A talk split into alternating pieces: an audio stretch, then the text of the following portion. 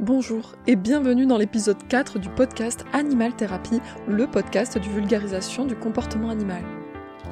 Dans cet épisode, nous allons parler de l'anxiété de séparation et de tout ce à quoi ça fait référence. Mais avant tout, je dois vous dire que si vous avez un chien qui fait de l'anxiété de séparation, que vous pensez qu'il fait une forme d'anxiété de séparation, je vous recommande de vous tourner vers des ressources fiables sur le sujet avec des professionnels certifiés. J'ai d'ailleurs créé un e-book entier et illustré sur le sujet pour permettre de mieux comprendre cette problématique dans son ensemble. Si vous pensez avoir un toutou dans cette situation, je ne peux que vous recommander de télécharger cet e-book gratuitement, je vous mets le lien en description. Si vous êtes ici, c'est probablement que d'une façon ou d'une autre, vous pensez avoir un chien qui fait de l'anxiété de séparation. Alors, l'anxiété de séparation, c'est une étiquette, on en parlait encore il y a peu de temps, mais qui nous permet de décrire plus rapidement tous les chiens qui ont des problématiques liées à la solitude.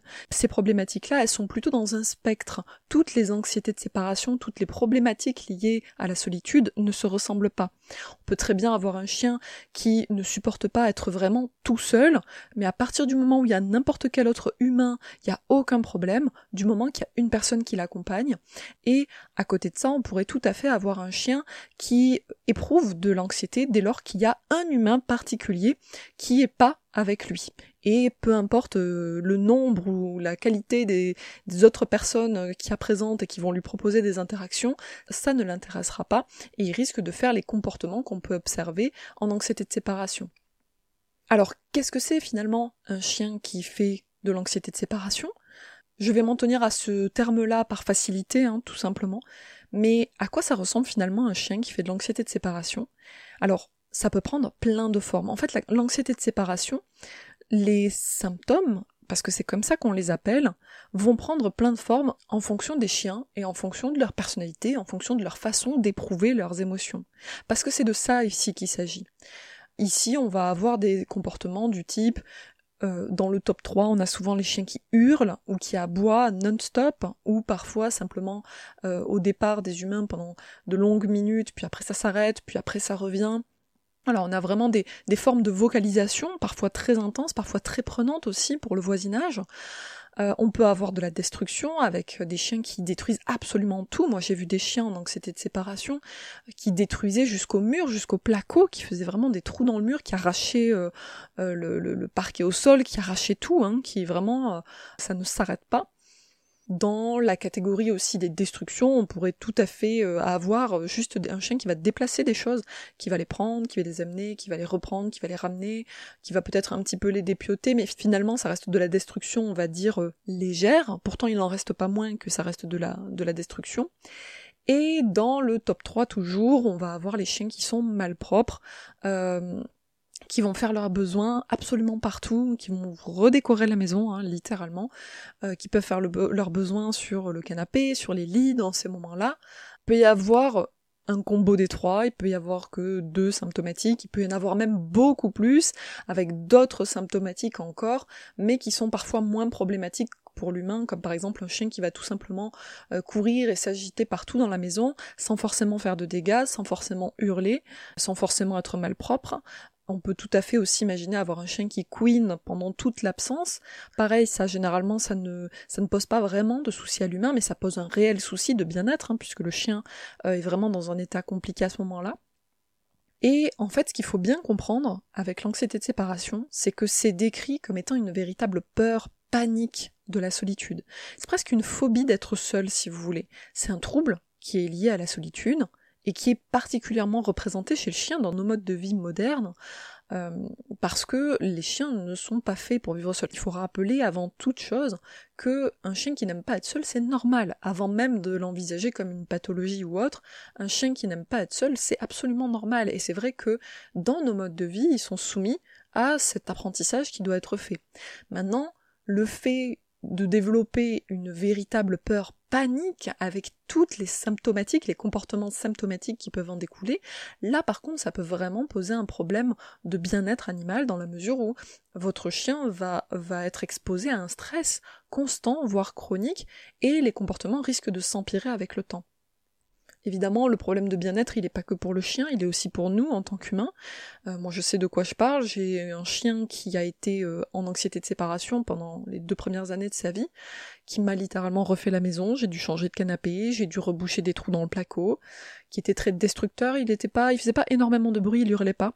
Mais par contre, il s'agitait énormément, il respirait très fort, et il y avait énormément de langage corporel qui faisait penser qu'il était en stress intense, et, euh, et, il refaisait toute la décoration avec énormément de destruction. Et c'est d'ailleurs souvent comme ça qu'on s'en rend compte, puisque bien sûr, quand on n'est pas dans la maison et qu'on n'a pas de caméra, on se rend pas forcément compte quand ce sont des, toutes petites problématiques de l'ordre de grandeur du chien, mais en revanche, quand ça commence à, à devenir des symptomatiques euh, de comportements qui sont matériels et qui laissent une trace à notre retour, là on va pouvoir commencer à envisager le fait que peut-être, peut-être, parce que c'est pas toujours le cas, euh, il peut y avoir une problématique d'anxiété de séparation ou en tout cas voilà une, euh, une problématique liée à la solitude en elle-même.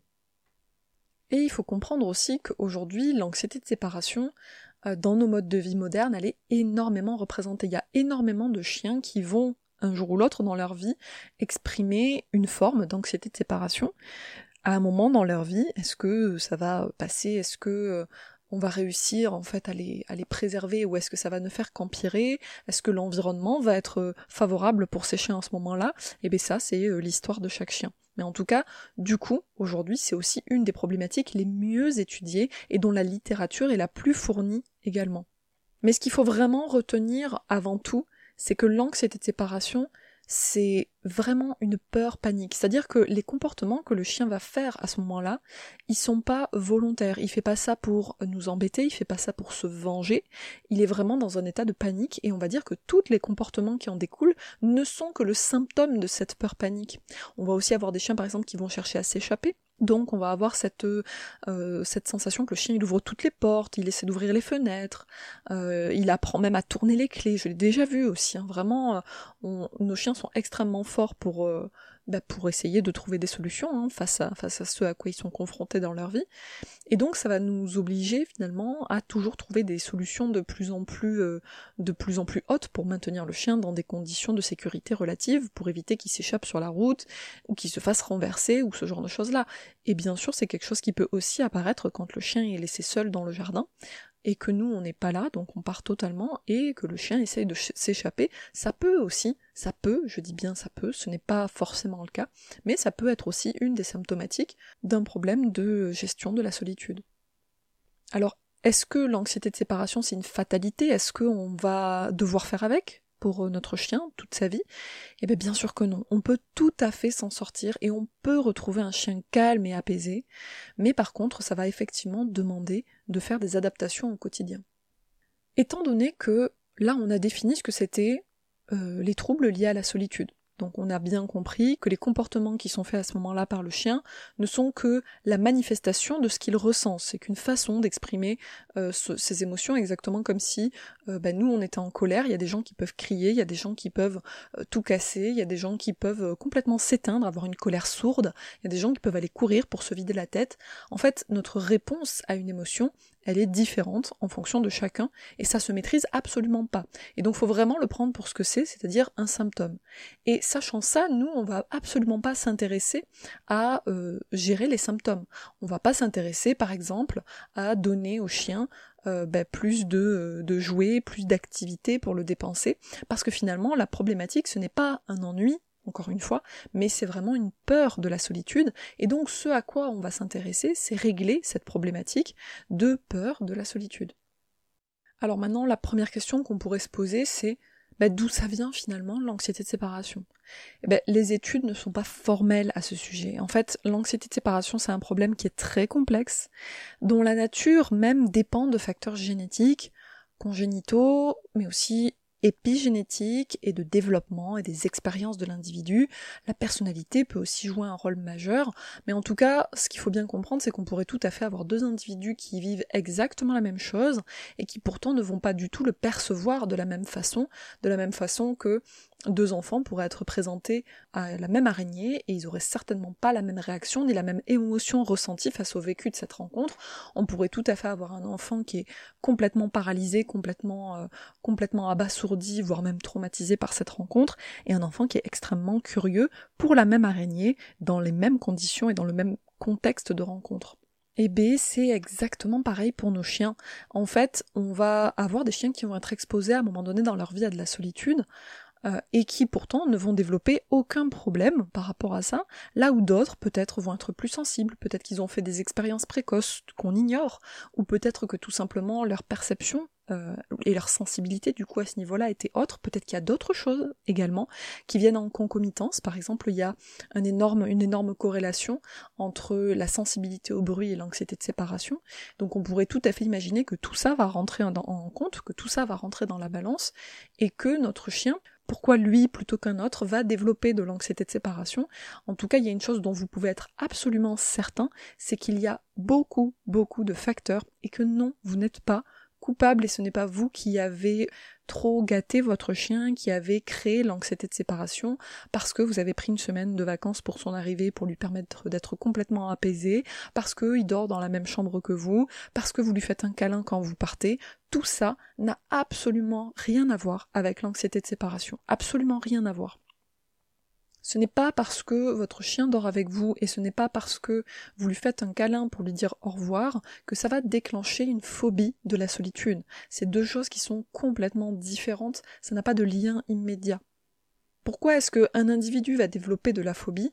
Ben, Malheureusement, comme je disais, les études ne sont pas formelles à ce sujet, mais on sait, en tout cas, une chose est sûre, c'est qu'on sait que ça dépend d'énormément de facteurs, dont des facteurs génétiques, dont des facteurs congénitaux, dont des facteurs épigénétiques et dont on n'a pas forcément le contrôle, puisqu'on ne peut pas savoir exactement euh, quelle est la génétique d'un individu, et ce, même si on a parfaitement une lignée euh, traçable et qu'on a un chien qui sort euh, d'un élevage, malgré ça, on peut avoir des disparités génétiques individuelles qui font que, eh ben, on va avoir un individu qui va être plus sensible. Pourquoi lui? Bah, C'est comme ça, il faut faire avec. Lui non plus, en tout cas, il l'a pas choisi, il doit vivre avec, mais en tout cas, une chose est sûre, c'est que malgré tout ça, même s'il peut y avoir des facteurs de risque supplémentaires qui amènent un chien à y être plus sensible au cours de sa vie, malgré tout, il y a des choses qu'on peut mettre en place pour essayer de protéger son chien, pour essayer de s'en sortir, ou pour essayer de le prévenir. Et la toute première chose qu'on met en place, comme dans n'importe quelle thérapie à partir du moment où on veut traiter une phobie, c'est protéger son animal. C'est vraiment la première chose à faire. Si vous avez votre animal qui est en panique vis-à-vis -vis de la solitude, la première chose à faire, c'est de ne pas l'exposer à la solitude tant qu'il n'est pas prêt, tant qu'un protocole de travail n'a pas été mis en place, tant qu'en fait ça n'a pas été désensibilisé de la bonne façon. Mais en tout cas, la première chose à faire, c'est vraiment de protéger votre animal pour lui permettre d'être apaisé et de ne surtout pas empirer la problématique, puisque ce qui se passe avec les phobies, c'est que plus on est exposé à une situation qui nous semble incontrôlable, plus on est exposé à l'objet de nos craintes et de nos peurs, et plus on risque d'en avoir peur. C'est pas parce qu'on va être plus exposé de la mauvaise façon, donc c'est ce qu'on a être exposé en, immersion sans pouvoir échapper à la situation que ça va s'améliorer tout seul, bien au contraire. Ce qui se passe généralement, c'est que plus on est exposé à quelque chose qui nous fait extrêmement peur au-delà de ce qu'on est capable de supporter, et plus on va en avoir peur à l'avenir, et donc on a ce phénomène-là de... Euh, on a la sensation que ça empire en fait malgré tout ce qu'on essaye de mettre en place. Pour vous donner un exemple humain, si par exemple moi j'ai euh, extrêmement peur des araignées, je suis euh, complètement phobique en fait, je peux pas en voir une sans euh, avoir des réactions, donc des symptomatiques comportementales, des réactions comportementales qui sont complètement automatiques, c'est-à-dire que je ne les maîtrise pas. Et donc par exemple, si on me jette une araignée ben, sur la tête ou sur le bras ou n'importe quoi, qu'est-ce qui va se passer? Eh bien je vais avoir des réactions physiologiques immédiates, je vais avoir peut-être les pupilles qui se dilatent, je vais commencer à respirer extrêmement fort, peut-être que je vais crier, peut-être que je vais sauter sur moi-même, euh, en hurlant. Bref, je vais avoir des comportements totalement euh, démesurés par rapport à la situation, mais qui pour moi ne le sont pas et mon corps, lui, il va réagir automatiquement à cette situation. Je ne maîtrise plus mon corps. Et même si dans ces moments-là, par exemple, on me dit mais t'inquiète Marion, cette araignée, elle est complètement inoffensive, même si moi aussi j'essaye de me raisonner et de me dire mais non, c'est bon, c'est qu'une petite araignée, de toute façon, c'est pas la petite bête qui mange la grosse, et B, je risque de ne pas réussir tant que l'araignée sera présente dans mon environnement à cette intensité, c'est-à-dire aussi proche de moi, euh, voire même sur moi, je n'arriverai pas à m'apaiser parce que c'était trop d'un coup, que je n'ai pas eu le temps de m'y faire, que je n'ai pas eu le temps de changer ma perception de la situation. Et donc à ce moment-là, mon corps va répondre de façon automatique. Et là, on voit bien que les comportements qui en découlent sont totalement symptomatiques de l'émotion que j'ai ressentie à ce moment-là. Et c'est exactement la même chose pour nos chiens. Les comportements qu'ils vont faire dans ces moments-là, si on parle bien d'anxiété de séparation, hein, parce qu'on pourrait tout à fait euh, imaginer un chien qui détruit plein de choses parce qu'il s'ennuie. Hein. La destruction en elle-même n'est pas suffisante pour savoir si un chien est en état d'anxiété de séparation ou pas. Il faut faire une évaluation appropriée, c'est ce qu'on fait d'ailleurs en bilan. Hein. Mais en tout cas, ce qu'il faut bien comprendre, c'est que ces comportements-là sont absolument automatiques. On ne se maîtrise plus. Et quand on va du coup essayer de travailler, par exemple si moi je vais voir un thérapeute, la première chose qu'il va me dire avant même de travailler de façon active avec mon animal, ou avec moi là en l'occurrence, ça va être de me protéger. Euh, ben Marion euh, ne va plus dans, je sais pas moi, euh, des lieux hantés, dans des maisons hantées, dans des parcs d'attractions, ne va pas dans des vieilles bâtisses où tu sais que potentiellement il y a plein d'araignées. Si tu dois aller au grenier, eh ben tu fais aller quelqu'un d'autre de ta famille. Voilà en gros les recommandations que je vais avoir pour essayer de me protéger. Et ce n'est pas que me protéger, c'est aussi baisser la somme de stress total que je vais pouvoir ressentir, essayer de m'apaiser et surtout faire la place au protocole pour que lui, il puisse faire effet. Parce que si j'essaye de mettre en place un protocole pour m'habituer, pour me désensibiliser, parce que c'est ça le terme, pour me désensibiliser à l'objet de mes peurs, donc là en l'occurrence ce serait l'araignée, mais qu'à côté de ça, je suis systématiquement réexposée de façon trop intense à la chose qui me fait le plus peur, donc là toujours l'araignée, eh bien ce qui risque de se passer, c'est que je ne vais absolument pas progresser parce que d'une part je vais continuer à stresser, donc je n'aurai absolument pas confiance. Je sais que potentiellement dans n'importe quel coin de la maison, des araignées peuvent surgir soudainement, donc je vais être sur mes gardes. Ce qu'on va voir potentiellement comme comportement à ce moment-là, c'est de l'hypervigilance. C'est euh, moi qui suis euh, un petit peu euh, sur le qui-vive tout le temps, dès qu'il va y avoir peut-être un petit bruit ou quelque chose comme ça, hop là, tout de suite je vais être sur le qui-vive, tout de suite je vais sursauter, tout de suite je vais anticiper la potentielle problématique qui va arriver alors qu'il ne s'est encore rien passé, hein, donc ça crée vraiment un espèce de stress latent. Et d'autre part, je vais faire des hauts et des bas dans ma progression. Dire que je vais, euh, un coup, je vais me désensibiliser, je vais commencer à reprendre confiance, etc., etc., parce qu'on va m'exposer à l'objet de mes peurs, mais de façon très douce, de façon contrôlée, donc je vais commencer tout juste à prendre confiance, et là, paf, je suis exposée de façon trop forte à une araignée, et du coup je vais reperdre la confiance qu'on est en train de gagner, et du coup ça va m'obliger à recommencer le protocole là où on en était. Donc en fait, se protéger, c'est la première étape et ça fait totalement partie du protocole. Ce n'est pas dissociable. Ça fait partie du protocole. Et donc, pour en revenir à nos chiens qui font de l'anxiété de séparation, notre but, ça va être de les protéger émotionnellement pour leur permettre d'apaiser le stress et pour leur permettre au protocole de faire effet. Donc quand je dis protéger ici, ça veut dire autant que possible, si c'est bien l'anxiété de séparation, hein, encore une fois, ça, ça s'évalue parce que si ça n'en est pas, ça servira à rien de ne pas les exposer à la solitude. Mais si c'est bien ça, en tout cas, notre but, ça va être de suspendre les absences qui sont intolérables pour ce chien. Donc par exemple, si vous avez un petit chiot, que dès que vous passez la porte d'entrée, c'est extrêmement compliqué pour lui, eh bien ça peut valoir le coup de le faire garder par quelqu'un de votre famille, par euh, les voisins, par un pet sitter qui viendrait un petit peu avant votre départ et qui permettrait du coup que votre chien soit accompagné pour ne pas avoir à subir d'absence, pour si vous n'avez pas encore attaqué un protocole, ben, au moins ça évitera d'empirer la problématique et même pour vous, parce que je peux vous assurer qu'un chien qui qui empire, que cette problématique devienne de plus en plus compliquée, ben, finalement vous, risquez de vous, de vous retrouver avec des dégâts matériels qui sont extrêmement importants, puis vous avec un ras-le-bol, en fait, avec une lassitude à un moment donné qui arrive, parce que vous en pouvez tout simplement plus, en fait, de, tous ces comportements qui sont absolument ingérables. Donc, je peux vous assurer que des fois, si on fait le total, ça peut valoir plus le coup de prendre un pet sitter que de devoir payer tous les dégâts matériels que le chien peut faire ça vaut le coup déjà d'un point de vue purement matériel pour nous, et puis bien sûr ça, ça vaut le coup, et ça c'est absolument, euh, ça n'a aucune valeur, c'est, ça n'a aucune valeur de protéger son chien émotionnellement, de lui permettre de s'apaiser, de lui permettre de retrouver un état de bien-être relatif. Donc voilà, vraiment, on va pas se concentrer à gérer les symptômes les symptômes. Votre chien aboie, lui mettre un collier anti-aboiement, c'est la pire des choses à faire, puisqu'en fait on ne s'intéresse toujours pas au pourquoi il aboie.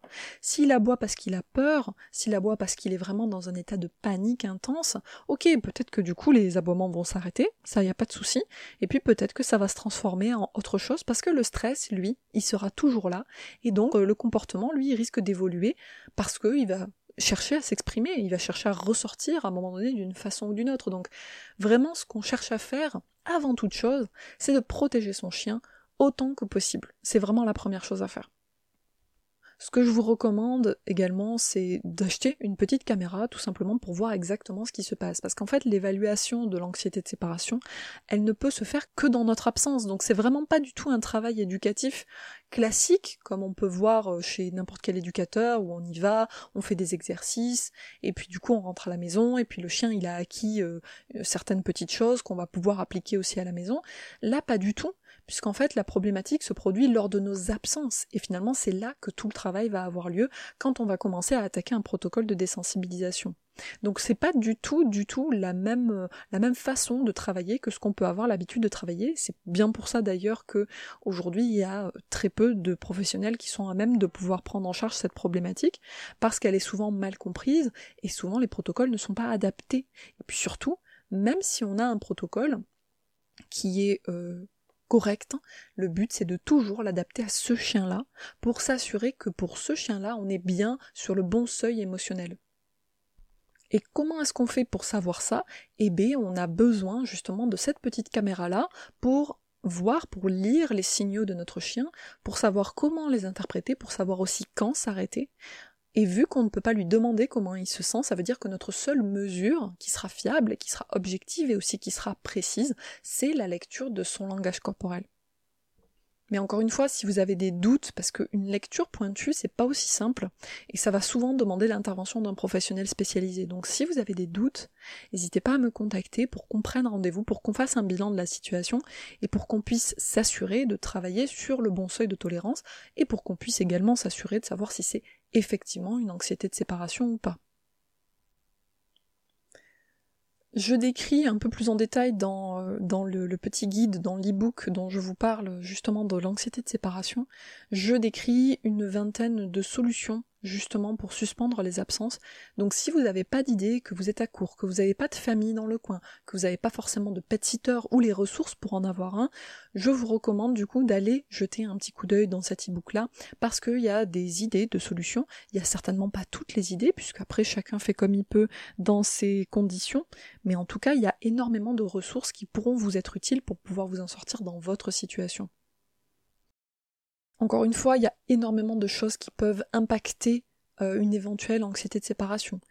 Le stress, la problématique du stress, c'est que il ne vit pas juste dans une bulle. On n'a pas un chien qui est stressé euh, dans l'anxiété de séparation, et puis qui finalement, le reste du temps, une fois qu'on est là, tout va bien. Souvent, ça va, il va y avoir des indices de ce stress latent parce que ben on travaille tous en fait, hein, tout simplement. On travaille tous. Donc il y a toujours un moment où potentiellement on va être absent. Et donc si, mettons, on travaille tous au moins une fois par jour, donc si, mettons, notre chien est exposé deux à trois heures par jour à la solitude, ça veut dire que chaque jour, il va être exposé à sa pire phobie. Imaginez que vous avez, je sais pas moi, le mal des transports, ou que vous avez très très peur des araignées, ou que vous avez euh, le vertige par exemple, et que chaque jour vous êtes confronté à une de ces situations qui vous met dans un état catastrophique. Qu'est-ce qui va se passer sur le long terme? Ben, Sur le long terme, la problématique, c'est que vous pourriez commencer à avoir ces symptômes qui vont ressortir même dans d'autres situations parce que le chien est à bout. Donc ça va créer du stress chronique avec tout ce que ça peut faire intervenir parce que le stress chronique, ça peut avoir plein plein de conséquences sur la qualité de vie de l'individu, sur sa santé, mais aussi sur d'autres euh, contextes qui pourtant, de prime abord, n'ont rien à voir. On pourrait très bien avoir un chien qui n'a a de moins en moins envie de jouer avec les autres chiens, ou à contrario, qui est de plus en plus euh, excité avec les autres chiens, voire même compulsif, qui tolère de moins en moins bien l'excitation autour de lui, parce qu'il en peut plus, il a besoin de souffler. On pourra avoir vraiment plein, plein d'autres symptomatiques à côté, y compris des symptomatiques de santé qui vont commencer à apparaître avec des symptômes digestifs, un chien qui commence à avoir des diarrhées, on comprend pas pourquoi, on fait des examens, et puis il y a rien, on n'arrive pas à trouver d'où vient la cause. Ça peut aussi être tout, tout est imbriqué. Il n'y a pas euh, de, choses qui sont euh, juste, voilà, c'est ça la problématique et tout le reste n'a rien à voir. Tout est imbriqué directement. Et d'ailleurs, quand on fait un bilan, c'est ce qu'on fait, c'est on essaie vraiment de faire un bilan le plus holistique possible en prenant en compte non pas uniquement les symptômes lors de l'absence, mais aussi tout le cadre de vie du chien au quotidien et tout ce qu'il peut y avoir à côté pour le prendre en charge de la meilleure façon qui soit, en étant sûr de ne rien oublier qui pourrait avoir son importance pour aider ce chien à s'en sortir totalement. Maintenant, s'il y a une dernière chose que je peux vous dire, c'est vraiment déculpabilisez-vous vis-à-vis de la situation. Parce que la problématique, c'est que souvent on est les doubles victimes de cette situation, voire même les triples victimes. Déjà, on se culpabilise soi-même, on s'en veut, parce que on a mis du temps à comprendre, parce que euh, on voit son chien euh, être dans cette situation-là, et puis euh, nous aussi on peut être excédé, fatigué, parfois on peut aussi ne pas répondre de la bonne façon. Et c'est normal parce qu'on nous aussi on est humain, nous aussi on doit gérer nos émotions, mais ne vous culpabilisez pas parce que une fois ou deux vous avez eu une mauvaise réaction parce que vous n'en pouviez plus parce que vous étiez à bout. Maintenant qu'aujourd'hui vous commencez à voir des solutions qui se dessinent devant vous, alors vous allez pouvoir mettre en place des choses. Là où avant vous étiez peut-être totalement impuissant par rapport à la situation, ce qui amène aussi à de la colère, à de la résignation, maintenant vous allez pouvoir mettre en place des stratégies qui vont être plus efficaces et vous faire accompagner aussi sur cette problématique. En plus, on est souvent aussi culpabilisé par les amis parce que on essaye d'écouter leurs conseils, on essaie de les mettre en place, on voit que ça marche pas. Si ça marche pas, c'est que c'est vous qui les avez mal appliqués. Euh, si ça marche pas, c'est que euh, euh, pourquoi? Pourquoi ça marche pas? Pourquoi est-ce que tout ce que vous faites, pourtant vous essayez de faire exactement ce qu'on vous dit, ça ne fonctionne pas? Vous allez être pointé du doigt et vos amis ou conseils de réseaux sociaux ne connaissent pas votre chien ni ses besoins ni votre contexte de vie, ni vous. Ils ne connaissent pas en fait tout ça. Et donc les conseils ne seront nécessairement pas appropriés à vous, à votre situation, de toute façon. Et même si on vous dit euh, oui mais fais comme ça, déculpabilisez-vous si vous avez le droit de dire non. Vous avez le droit de prendre la parole pour votre chien, vous avez le droit de, vouloir le protéger, de vouloir vous protéger aussi, et vous avez le droit de dire non si vous pensez que quelque chose ne conviendra tout simplement pas. Et si vous êtes en difficulté, ce n'est pas vous le responsable, même si vous êtes pointé du doigt. Son anxiété n'est pas de votre ressort. Vous, vous faites déjà tout ce que vous pouvez pour essayer de la limiter.